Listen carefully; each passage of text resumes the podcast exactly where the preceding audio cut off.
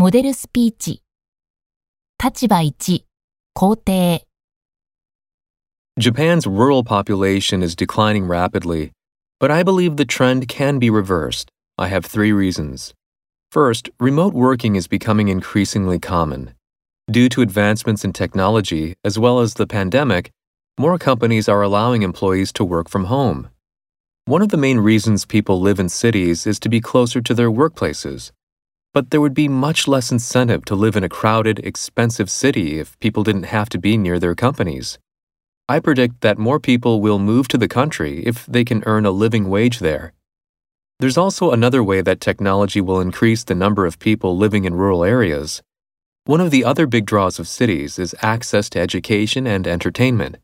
However, now that there are entertainments like streaming services and people have more access to online education, they will be more likely to live in the country.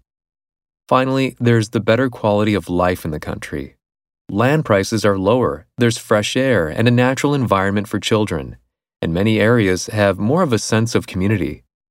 If people don't have to live in cities for work, education, and entertainment, they'll definitely want to take advantage of the benefits that life in the country has to offer.